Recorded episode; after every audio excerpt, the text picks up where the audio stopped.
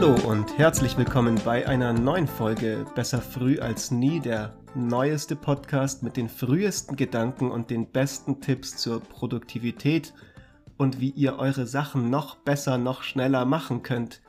Mit so vielen Superlativen fangen wir heute an. Was hältst du davon, Marc?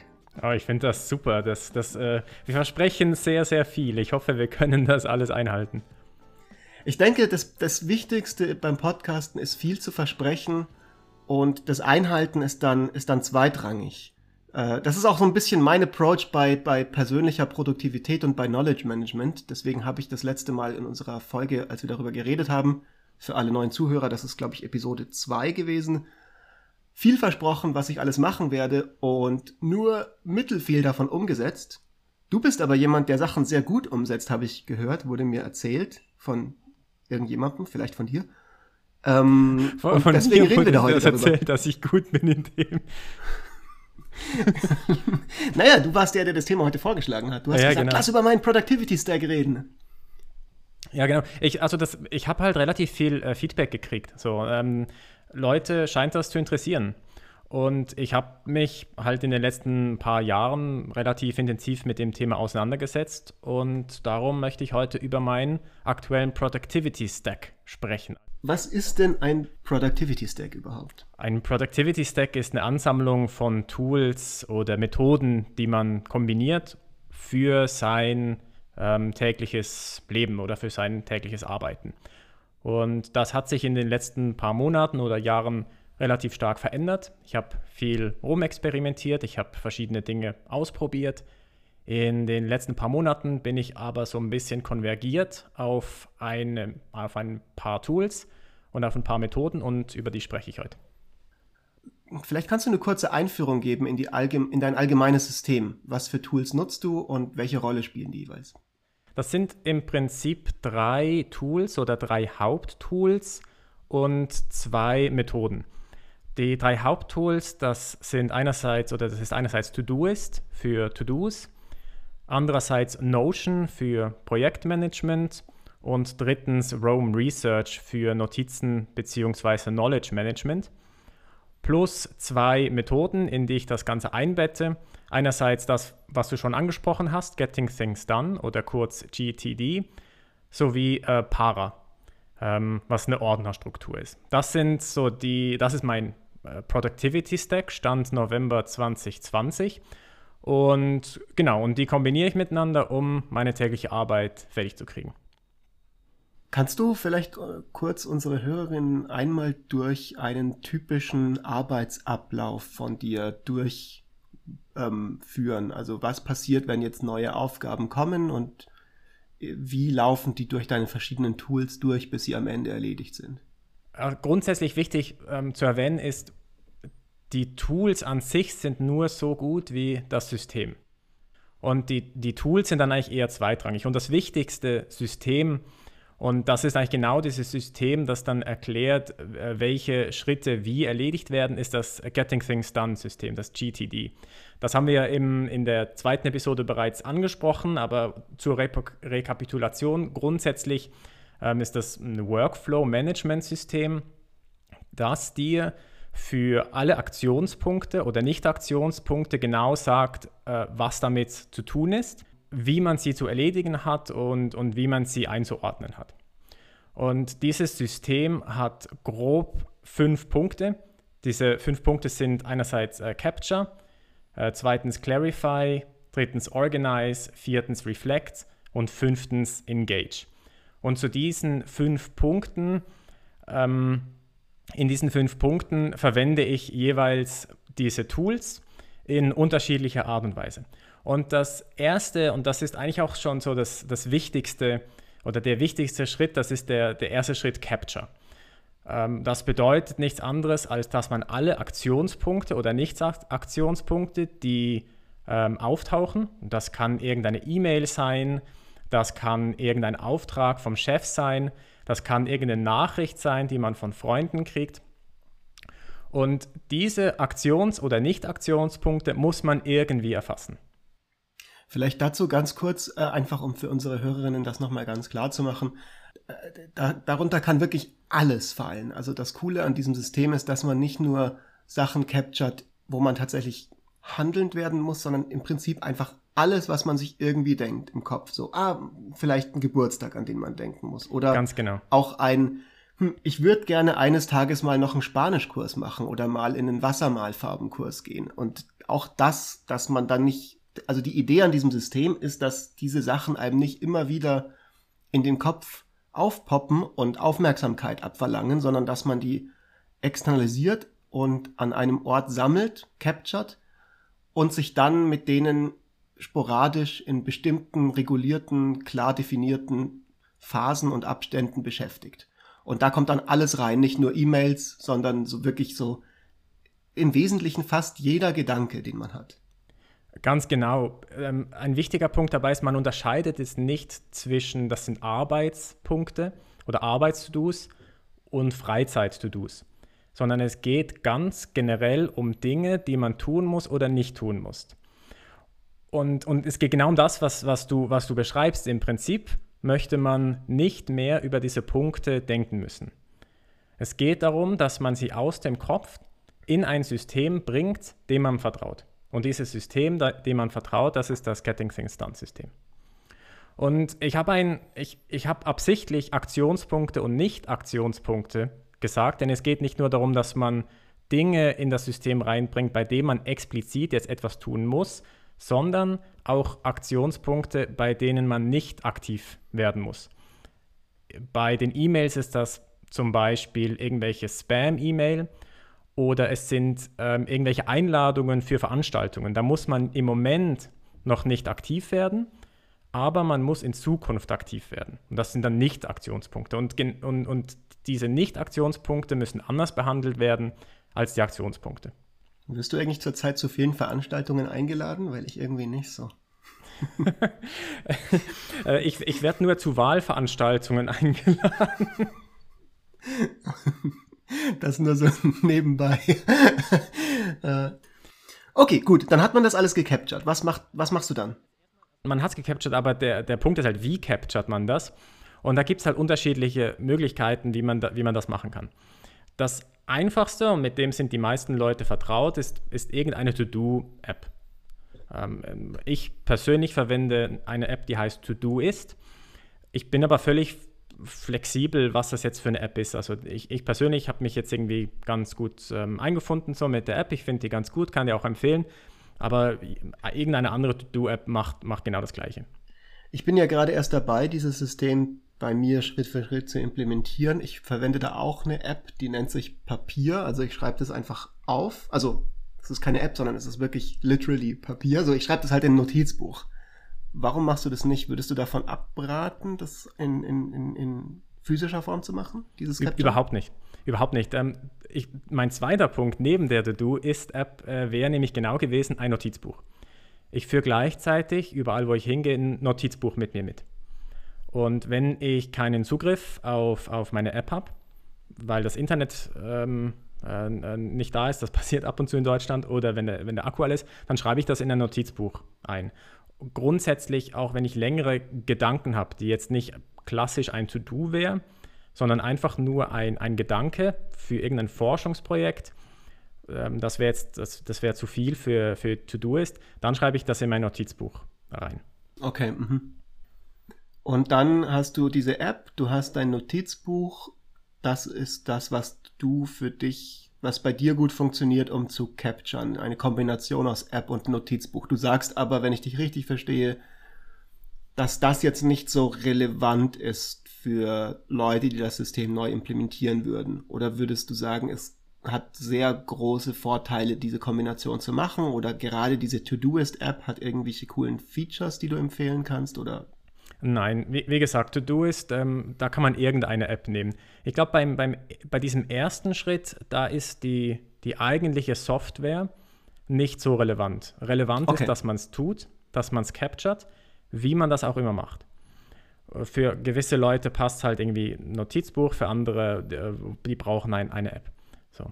Was ich auch noch verwende, das ähm, kann ich auch sehr empfehlen, ist, wenn ich ähm, laufen gehe, dann höre ich mir ganz gerne Podcasts an oder Hörbücher.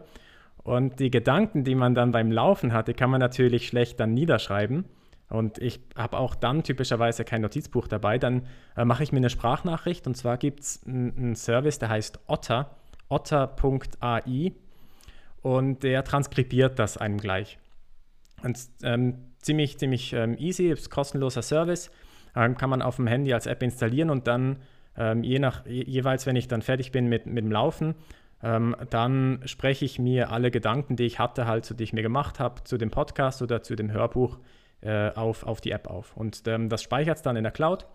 Und äh, in, einem, in, einem, nächsten Schritt kann ich das dann übertragen in, in meine weiteren Punkte in dem, in dem Produktivitätssystem. Okay, gut. Das heißt, du hast dann damit im Prinzip dein Capture abgedeckt, oder? Ganz genau. Dann kommt Clarify. Genau, der zweite Schritt ist Clarify. Man muss sich für diese Aktions- oder Nicht-Aktionspunkte, die man im ersten Schritt gecaptured hat, die Frage stellen, was ist konkret zu tun für jeden von diesen Punkten. Bei den Nicht-Aktionspunkten könnte das beispielsweise bedeuten, dass man ähm, den Aktionspunkt löschen muss. äh, Wenn es jetzt eine Spam-E-Mail wäre zum Beispiel, dann geht das einfach raus. Oder wenn es eine Einladung für eine Veranstaltung ist, dann müsste das in den Kalender rein. Ähm, auf der anderen Seite, die Aktionspunkte ähm, kommen zum, zum, zu einem weiteren Schritt. So, da muss man sich äh, fragen, zu welchem Projekt gehört das und was sind die konkreten nächsten Schritte, die ich äh, machen muss, um in diesem Projekt vorwärts zu kommen oder um diesen Punkt abzuarbeiten. Ganz wichtig für alle Hörerinnen und Hörer, konkrete nächste Schritte bedeutet in diesem Fall wirklich konkrete nächste physische Handlungen.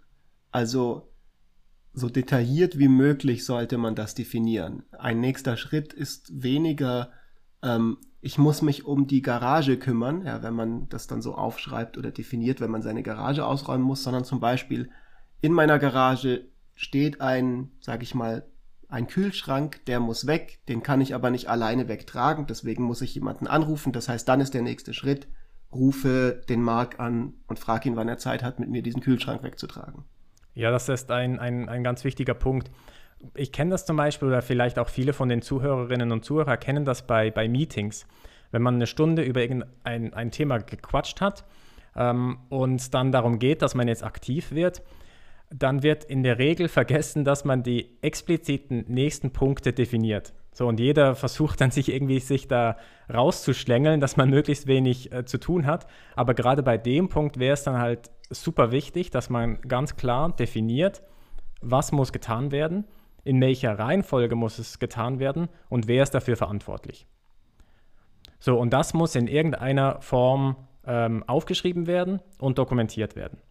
Und dafür verwende ich ähm, unterschiedliche äh, Software. Auf der einen Seite verwende ich ähm, eine Software, die heißt Notion, was so, sie nennt sich selber All-in-One äh, Workspace. Das ist aber eigentlich so eine, eine Software für Projektmanagement. Da gibt es noch ganz andere äh, Anbieter. Monday.com ist zum Beispiel so eins, Trello kennen vielleicht viele, ähm, Asana ist was anderes.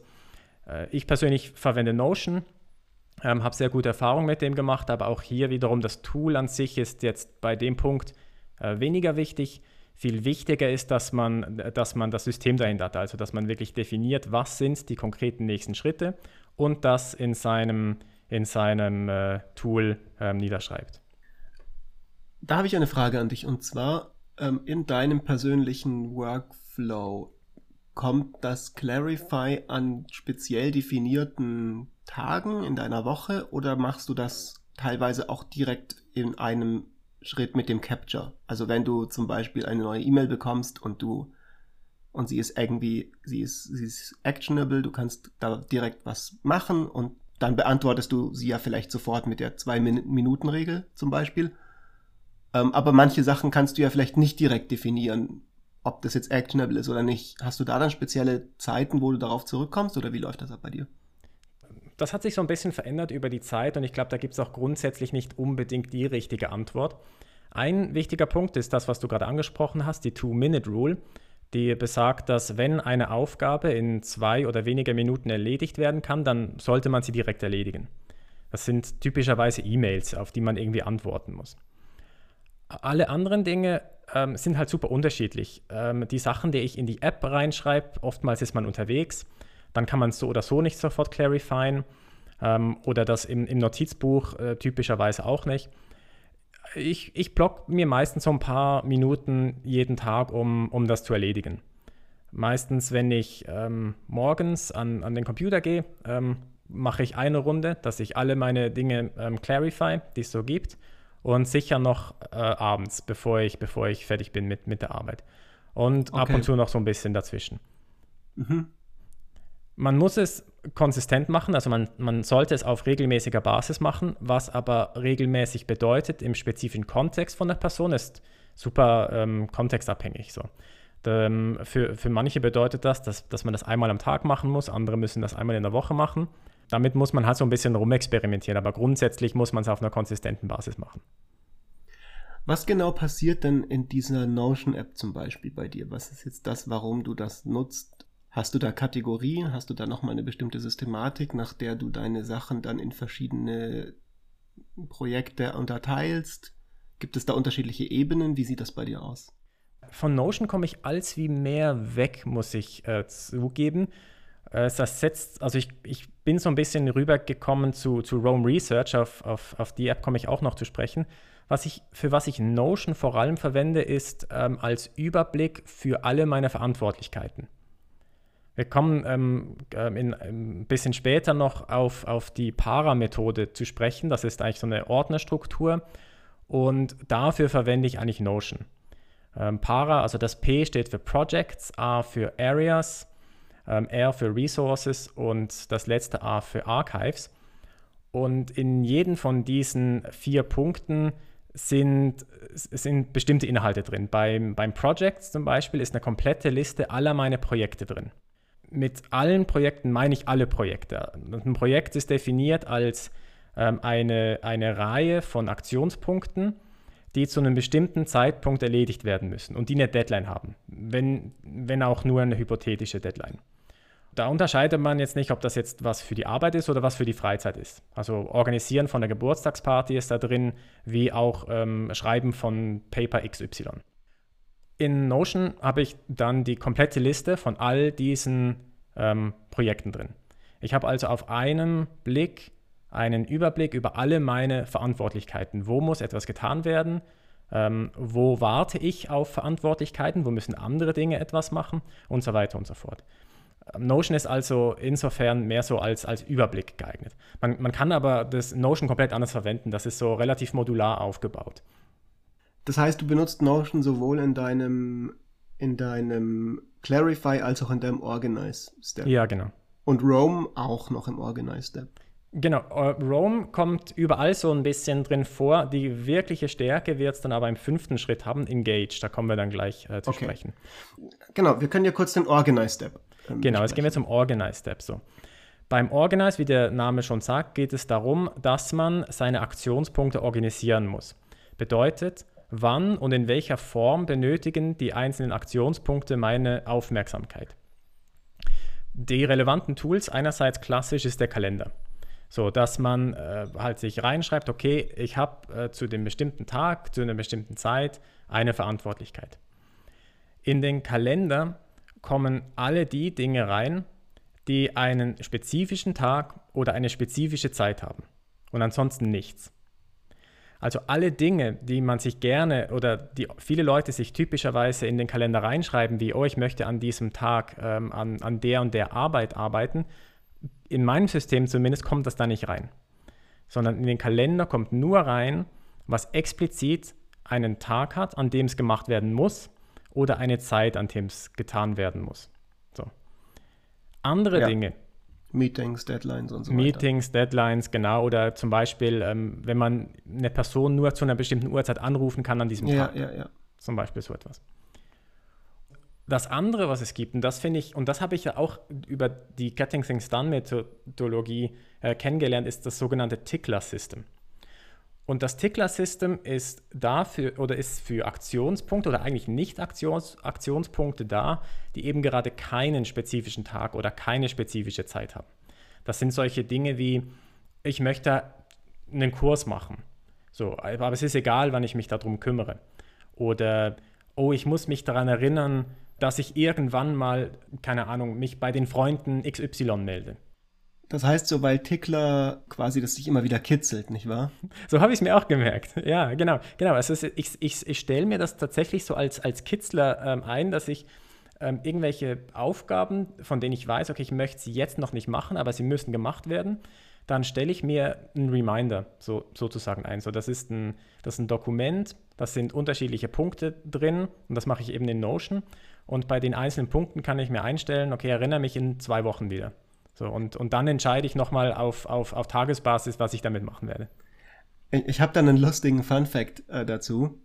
Und zwar, ähm, dieses Tickler-File ist ja eins, einer von, von zwei Möglichkeiten, die in dem Getting Things Done Buch vorgeschlagen werden. Das andere ist so eine Someday Maybe Liste, die man regelmäßig reviewt. Und äh, der Typ schreibt immer so, das ist eigentlich euch überlassen, was ihr da von den beiden Sachen nehmt. Und ich habe beim Lesen gemerkt, ich habe eine super Abneigung gegen das Tickler-File und das hat einen ganz lustigen Grund. Und zwar in Game of Thrones, beziehungsweise dem Buch, in der Buchvorlage Song of Ice and Fire, gibt so einen Foltermeister von den Lannisters und das ist der Tickler. Also das ist in der Storyline von, von Arya. Und, ähm, und, und der ist halt so der total sadistische Typ, der einfach alle Leute die ganze Zeit foltert und mega der Psychopath ist. Und der heißt halt der Tickler, weil er sozusagen die Informationen aus ihnen rauskitzelt. Und dieser Typ hat mich in dem Buch dermaßen ausgecreept, als ich das damals gelesen habe, dass wenn ich jetzt mir vorstelle, ich habe ein regelmäßiges Tickler-File, irgendwie kann, ich das nicht. ah, das ist schade, weil das, das ist echt, ich habe super gute Erfahrungen mit dem gemacht. Das, äh, halt so diese, diese ganzen Dinge, bei, bei denen man weiß, okay, ja, man muss irgendwie was machen, aber man weiß noch nicht so genau wann, aber ich möchte mich in einer Woche wieder daran erinnern. Das, das, echt, mhm. das hat echt okay, was ja, gebracht. Vielleicht muss, ich das, vielleicht muss ich da über meinen Schatten springen. Gib dir einfach, oder gib einem anderen Namen. Ähm, keine Ahnung. Das Joffrey-File. und, okay. Ja, und, und ein, ein, ein anderes damit verwandtes ähm, äh, Tool ist das, was du gerade erwähnt hast, die Someday Maybe List.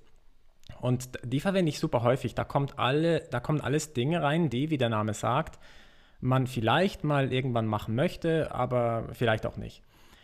Da sind solche Dinge drin wie, ich möchte Kurs XY machen oder ich, moch, ich, ich wollte schon immer das lernen oder ich wollte schon immer mal dahin reisen.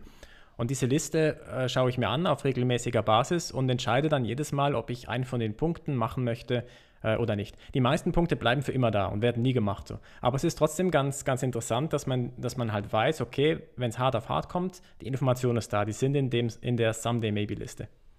War unser Podcast in dieser Liste drin, als ich ihn dir damals vorgeschlagen habe? Weil ich weiß noch, dass ich den dir vorgeschlagen habe und dann habe ich halt das vergessen, weil wir das nicht direkt gemacht haben und dann irgendwie so zwei Monate später bist du so vollkommen aus dem Nichts zu mir gekommen, hast gesagt, lass diesen Podcast machen. Hattest du dir das auch in dieser Liste dann notiert oder wie kam das dazu? Aber dass, selbstverständlich habe ich das gemacht. Das ist genau so zustande gekommen. Interesting. Sehr gut. Das ist genau so zustande gekommen. Ich habe ähm, in meiner Weekly Review habe ich gesehen, ah, Fritz hat mich ja angehauen auf den Podcast. Ähm, das ist das Item, das ist der Aktions Aktionspunkt, um den ich mich diese Woche kümmern werde. Und so kam es dazu, dass ich mich wieder bei dir gemeldet habe und wir jetzt einen Podcast haben. Mm, sehr gut, sehr gut. Das, das, dann muss dieses System ja genial sein, wenn das dabei rauskommt. Okay, äh, gibt es noch weitere Sachen zu dem Organize oder gehen wir zum nächsten Schritt? Ich würde sagen, wir gehen zum nächsten Schritt. Das wäre Punkt 4, Reflect. Das ist vermutlich für die meisten Zuhörerinnen und Zuhörer neben Punkt 1, der, also der, der Capture, ist der Punkt 4, Reflect, am wichtigsten. Beim Reflect geht es darum, dass man in systematischer Art und Weise über die Projekte oder Verantwortungsbereiche reflektiert. Dass man systematisch sich die, die Dinge anschaut und up-to-date kommt. Ich verwende wiederum vor allem Notion dafür, aber teilweise auch ähm, Rome Research. Und mit systematisch meine ich, dass ich wirklich eine, eine Liste habe, so, die, die ich äh, Schritt für Schritt ähm, abarbeite. Der Punkt 1 typischerweise ist, dass man, dass man so einen Braindump macht. Dass man alles einfach mal aus dem Kopf rauszieht, was da im Kopf noch drin ist. Also alles, was irgendwie noch im Kopf rumgeistert, dass man das alles schön erstmal auf ein Blatt Papier bringt. So, da geht es noch nicht darum, dass man das irgendwie clarified, da geht es noch nicht darum, dass man groß sich damit auseinandersetzt, sondern es geht einfach nur darum, dass man es aus dem Kopf in das System reinbringt. Dann geht es typischerweise weiter, dass man, dass man sich die einzelnen ähm, ähm, Inboxes äh, sich anschaut. Also äh, eine Inbox ist überall das, wo, wo ich die, ähm, die Capture-Sachen reingepackt habe. In meinem Fall wären das also die, äh, die To-Do-Ist-App oder das wäre das Notizbuch. Ähm, ich habe auch noch eine physische Inbox, wenn ich irgendein Dokument physisch erhalten habe, eine Rechnung oder irgendwie sowas, dann lege ich das da rein. Ähm, gleichzeitig äh, speichere ich mir zum Beispiel auch auf Twitter immer wieder mal Bookmarks. Das heißt, ich gehe durch diese ganzen Bookmarks durch und clarify halt zu jedem Punkt, äh, was muss konkret getan werden. So. Und, und das wird dann in das System übertragen. Das mit äh, den Twitter-Bookmarks muss ich mir merken, weil bisher habe ich das so gemacht, dass ich die Sachen irgendwie teilweise like, wenn ich die nachverfolgen will. Ähm, aber dann like ich irgendwie so viele Sachen, dass ich das nicht mehr finde, wenn ich dann irgendwann nochmal mich damit beschäftigen möchte. Das ist mit den Bookmarks vielleicht besser, wenn man spannende Artikel zum Beispiel findet. Vor allem sieht, sieht es dann auch jeder, wenn man dann. Ja. genau. Ich, ich möchte mich nochmal mit diesem seltsamen Tweet von Donald Trump beschäftigen. und vor allem, wenn du es abhaken möchtest, musst du es vermutlich entliken und das möchtest du vielleicht nicht. Weil, und das ist ein wichtiger Punkt, ja. bei Bookmarks, man braucht ein System, wie geht man mit Bookmarks um. So, ich glaube, viele Leute kennen das, dass man einfach tausende von Bookmarks hat und die wird man eh sich nie anschauen. So, und bei dem System hier geht es darum, dass man mindestens einmal in der Woche äh, bei der Weekly Review sich hinsetzt und diese Bookmarks abarbeitet. Also zu jedem einzelnen Bookmark sich überlegt, okay, warum habe ich das gespeichert? Was sind die einzelnen konkreten Punkte, die das impliziert? Und dann entsprechend den Bookmark löscht. Das ist also mit dem Löschen ist auch ganz wichtig, weil man dann verhindert, dass sich so eine riesige Masse an Sachen ansammelt von Woche zu Woche. Also bei diesem Review, so wie ich dich jetzt verstehe, ist es wichtig, dass du jede Woche, äh, Reflect, dass du jede Woche Tabula Rasa machst, oder? Dass du nicht genau. diese Sachen aus deinem Capture von Woche zu Woche übernimmst, ohne sie zu sortieren. Ja, genau. Man kann sich die, die ähm, die Sachen ja auch gespeichert lassen. So, also wenn man das unbedingt das noch, noch haben möchte, für welche Gründe auch immer. Wichtig aber ist, dass, dass sie abgehakt werden müssen. Jeder, ähm, jeder Bookmark, bei dem nicht klar ist, warum man den gebookmarkt hat und was konkret damit zu tun ist, ist kein abgehakter Bookmark. Und dasselbe gilt natürlich auch für alle anderen Sachen im Notizbuch, in der Notion, ja. äh, im To-Do-Ist und so weiter und so weiter. Ja, ganz genau, ganz genau. Es muss wirklich, jeder einzelne Punkt muss abgehakt sein. So, das, ist, das ist eigentlich so das Ziel unter anderem von der, von der Weekly Review.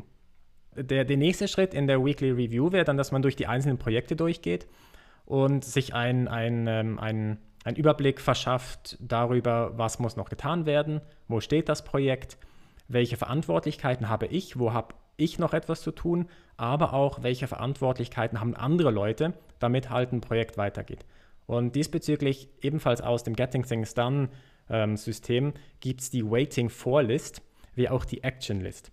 Und die Action List ähm, sind alle Aktionspunkte, für die man selber verantwortlich ist. Das ist typischerweise so das klassische To-Do. Aber die Waiting For List ist die Liste ähm, von allen Aktionspunkten, für die andere Personen verantwortlich sind für mich äh, war, war das auch eine super transformative Erfahrung. Also ich, ich weiß nicht, ob das andere Leute auch hatten oder ob du das auch hattest. Ich, bei mir ist es super häufig passiert, dass wenn ich einen E-Mail-Verkehr hatte und dann äh, auf eine E-Mail geantwortet hatte und dann war die E-Mail irgendwie weg, wenn die, die Person nicht darauf geantwortet hat, dann, dann ist das komplett versandet.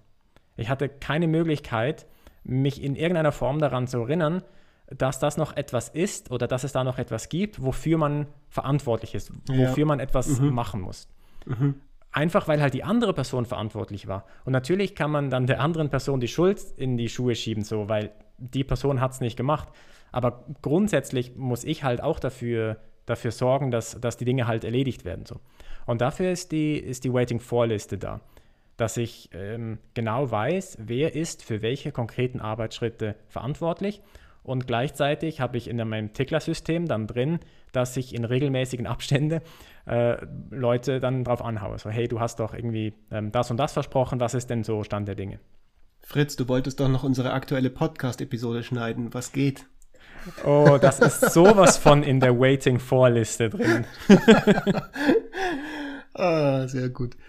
Okay, dann kommt Engage, oder? Genau Engage. so.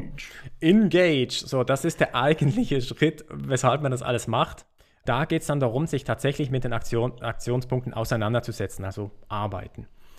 Ähm, da gibt es ein paar Fragen, die man sich äh, stellen kann, wenn es darum geht zu entscheiden, wie engage oder wie setze ich mich konkret mit einem Aktionspunkt auseinander. Das sind Fragen wie, wo bin ich gerade? Ähm, gewisse Dinge kann ich beispielsweise nur zu Hause machen, andere Dinge kann ich nur in meinem Büro machen. Ähm, wenn ich zum Beispiel am, am Flughafen bin, dann gibt es Dinge, die, die kann ich machen am Flughafen. Wenn ich mit der Deutschen Bahn reise, dann kann ich auf alle Fälle nichts machen, was irgendwie Internetverbindung braucht, weil das gibt es einfach nicht. ja. wie, wie, ich, wie ich schmerzhaft erfahren musste, als ich nach Deutschland gezogen bin. Naja, du brauchst ja auch irgendwas, was rechtfertigt, dass die Bahntickets so angenehm günstig sind. Ja, das stimmt, aber weißt du, ich habe ja, ich ja von meinem Handy aus, ne, das ist ja nicht mal die Bahn so, das ist ja, das ist ja dann äh, das, das, ähm, äh, das, das Telefonnetz, was dann kacke ist. Ja. Na, anyways. Ja. Andere, anyways. Punkte, any, andere Punkte, die man sich, ähm, oder andere Fragen, die man sich stellen muss, sind, welche Arbeitsmittel stehen mir zur Verfügung? Brauche ich einen Laptop? Habe ich einen Laptop?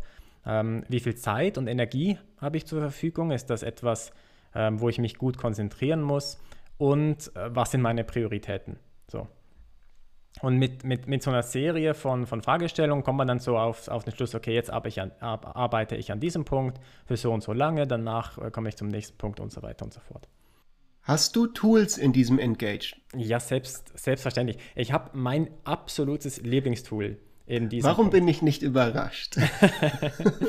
also, äh, man muss natürlich sagen, äh, was man da jetzt konkret verwendet, das ist natürlich bei jeder Person komplett anders. Ne? Weil jede Person braucht andere Tools für seine Arbeit oder ihre Arbeit. Ich ähm, als, als Wissenschaftler ähm, verwende ein Tool, das heißt Rome Research. Und ich habe bei den anderen Punkten immer gesagt, ja, es geht nicht so ums Tool, man kann irgendwas nehmen und so weiter. Das stimmt überall, außer hier. Bei dem Punkt, oh, wow. Das ist jetzt mein, mein Claim, den ich mache. Bei dem Punkt ist es tatsächlich relevant, was man verwendet.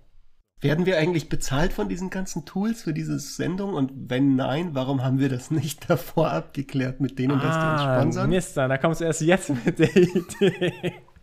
Fuck, ey. Ah. Wir könnten die noch anschreiben, bevor wir die Episode raushauen. Lass mal gucken, was passiert. Ja, stimmt, stimmt.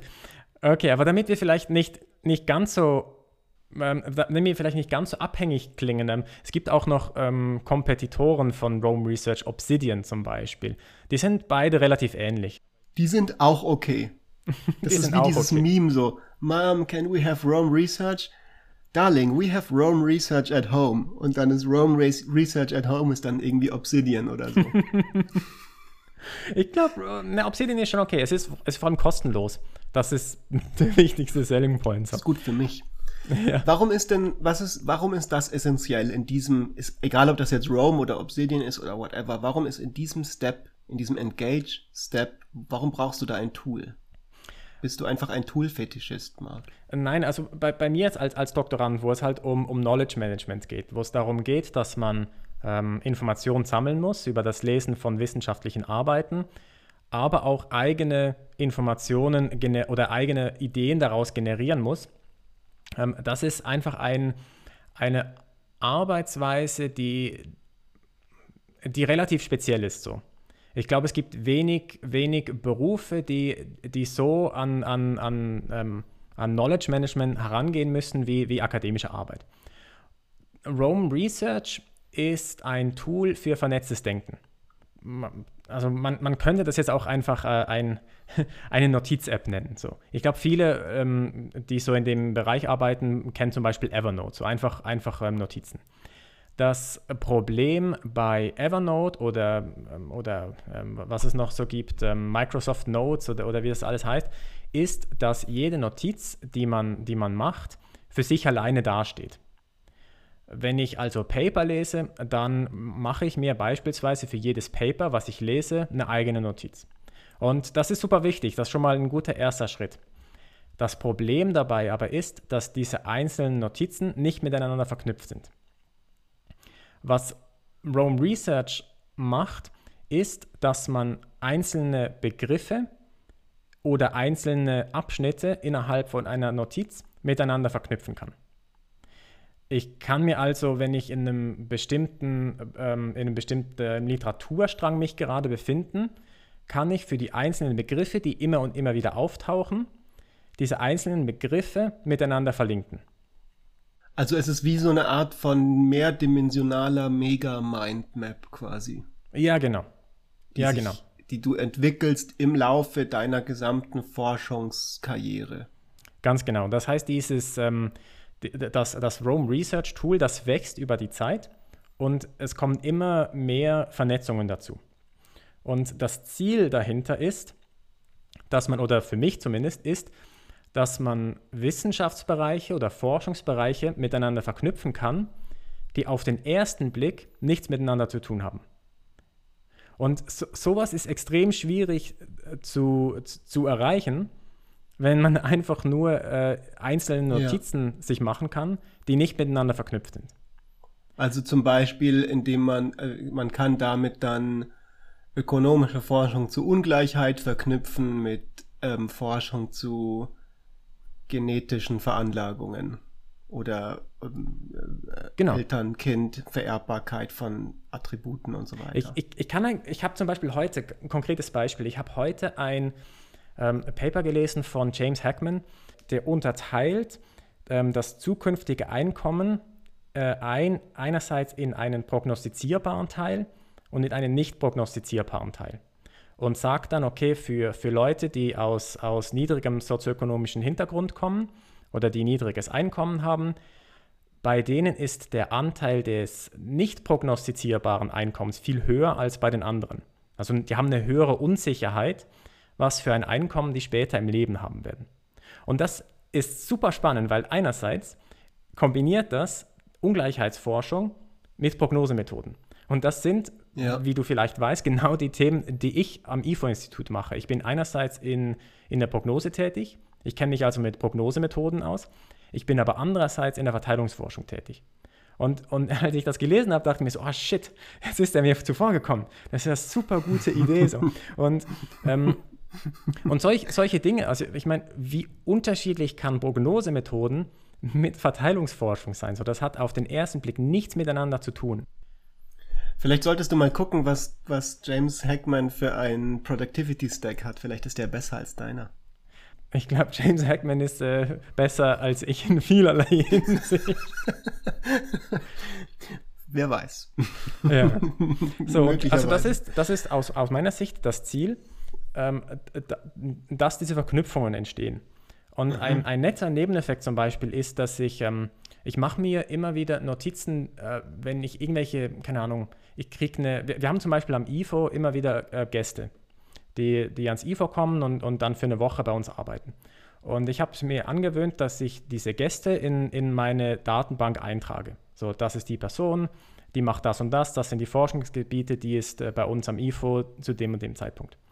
Und jetzt ist es mir schon häufiger passiert, dass ich äh, Monate später irgendwelche Paper gelesen habe, dieses Paper dann übertragen habe in Rome und plötzlich festgestellt habe, hey Moment, zu diesem Autor oder zu dieser Autorin gibt schon einen Eintrag, nur um dann festzustellen, dass das ja die Person ist, die bei uns gerade am IFO war.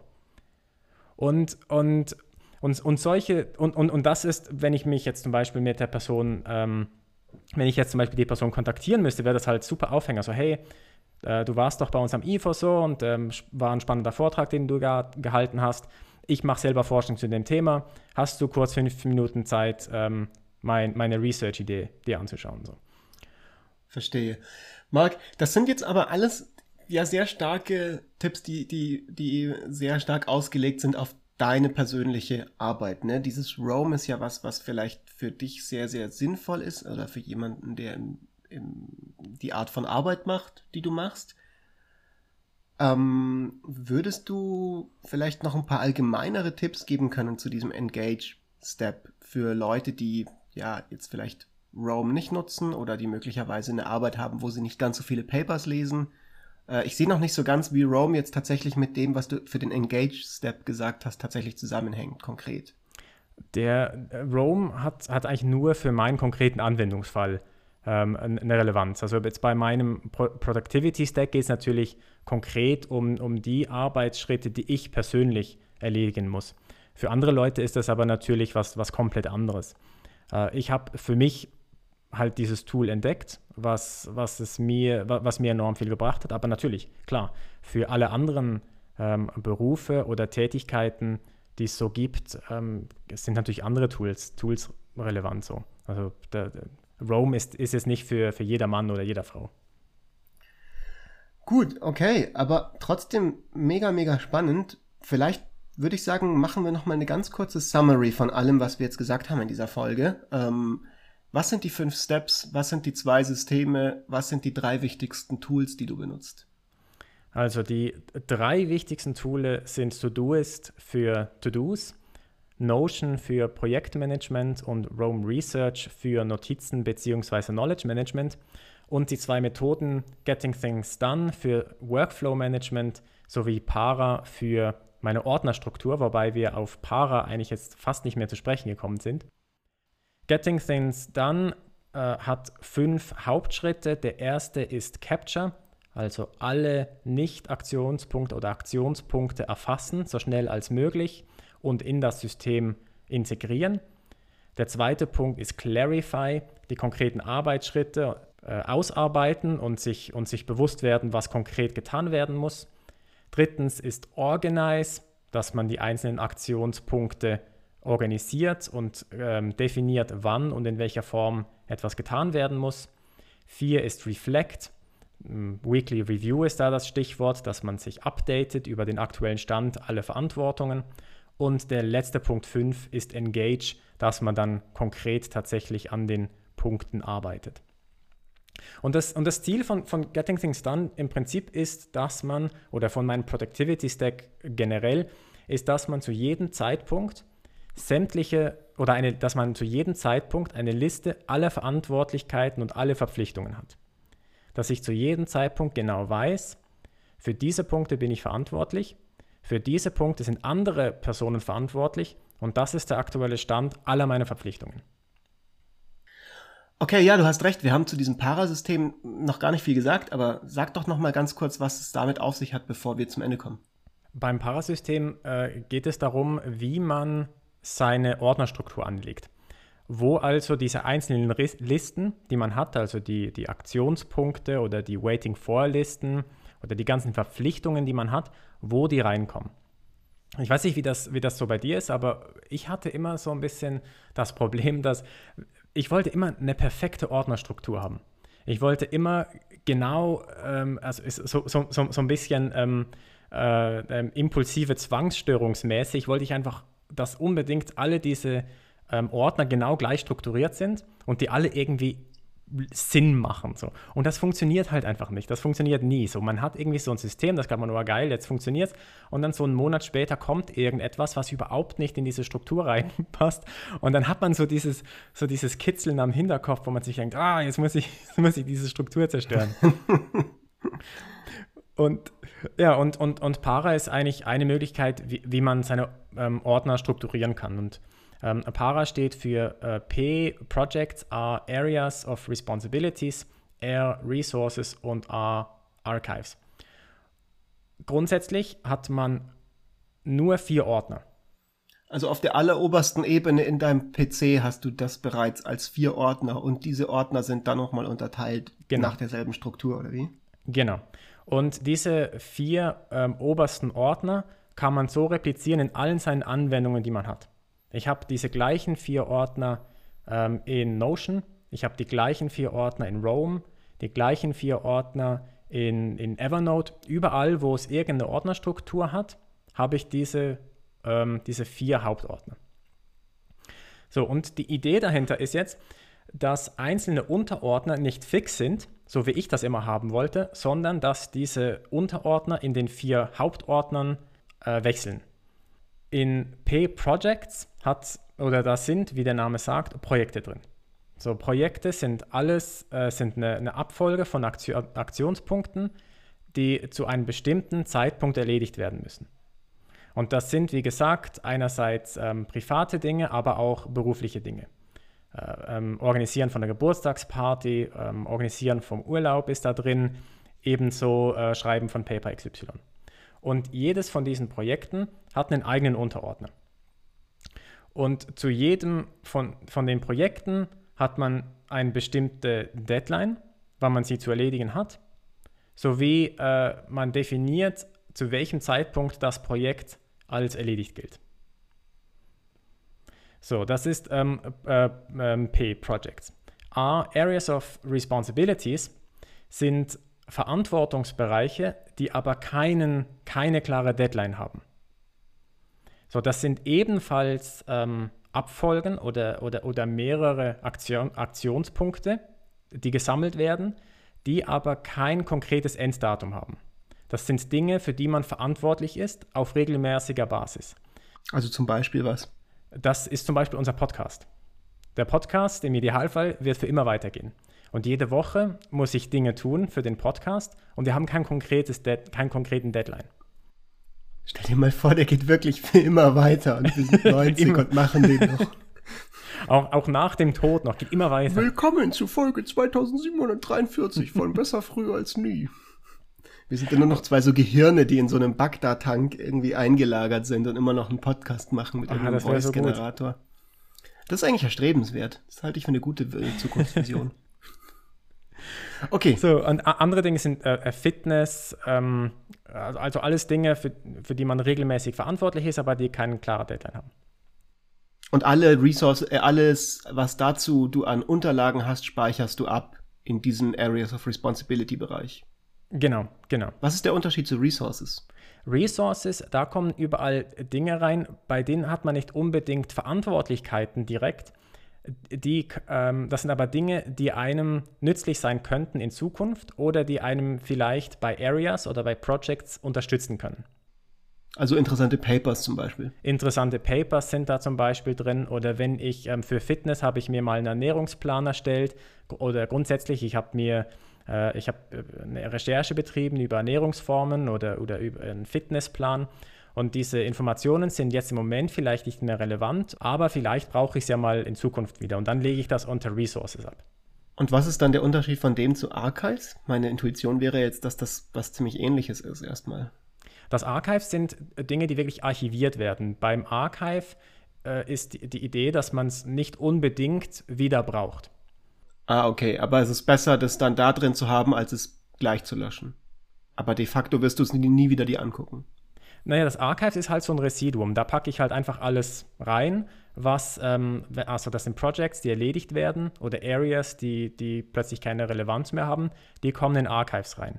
Da ist aber die Idee, okay, das ist jetzt halt weg und falls ich es irgendwie mal in irgendeiner Form brauche, kann ich es nachschauen. Aber es ja. ist nicht die Idee, dass ich es wieder anschauen kann. Resources. Äh, ist besser aufbereitet. Resources, das, das sind Dinge, die ich regelmäßig äh, brauche.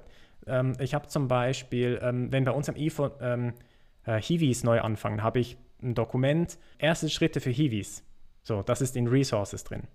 Oder wenn ähm, äh, Studis die Masterarbeit oder Bachelorarbeit anmelden, dann habe ich da ein Dokument drin, Anmeldung von, von ähm, Arbeiten. So. Das sind Dinge, die brauche ich auf regelmäßiger Basis. Aber ich bin nicht, ich, das ist keine Verantwortlichkeit. Ich muss nichts konkret dafür tun oder jemand anderes muss nichts konkret dafür tun. Okay, cool. Ähm, ich würde sagen, so langsam machen wir Schicht im Schacht, oder? Ja, genau. Ich bin, ich bin ganz gespannt, was jetzt du mit der Information machst. Du bist ja jetzt äh, mein Padawan. Ich bin in der Tat dein Padawan. Ich werde das, also ich, ich bin ja noch ganz am Anfang beim Implementieren von diesem ganzen Zeug. Ich habe jetzt, äh, mein Anfangsapproach war so, ich werde jetzt das Getting Things Done einmal Cover to Cover durchlesen und das dann alles implementieren in einem großen zweitägigen Mindsweep.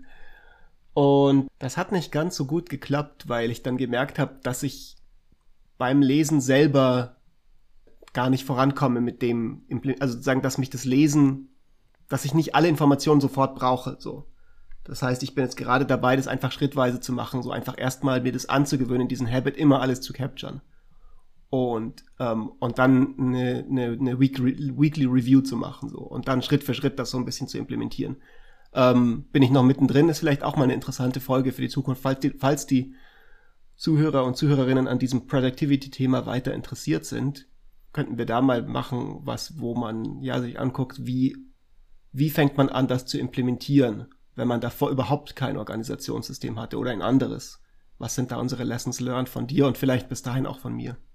Genau, ich glaube, also du machst es eigentlich genau richtig. Äh, Punkt 1 und Punkt 3 sind eigentlich die wichtigsten, so der, äh, oder 4. Also das, die, ähm, das Capturing, das ist extrem wichtig und dann das Weekly Review. Wenn man mit dem anfängt, dann hat man schon extrem viel gewonnen. So. Gut. Fritz? Ich würde sagen, wir lassen die Leute jetzt mal ihre Produktivitätssysteme implementieren. Genau. Und hören uns nächste Woche, oder? Ganz genau. Ich freue mich. Bis dann. Marc, mach's gut. Bis nächste Woche. Ciao. Du auch. Ciao, Fritz.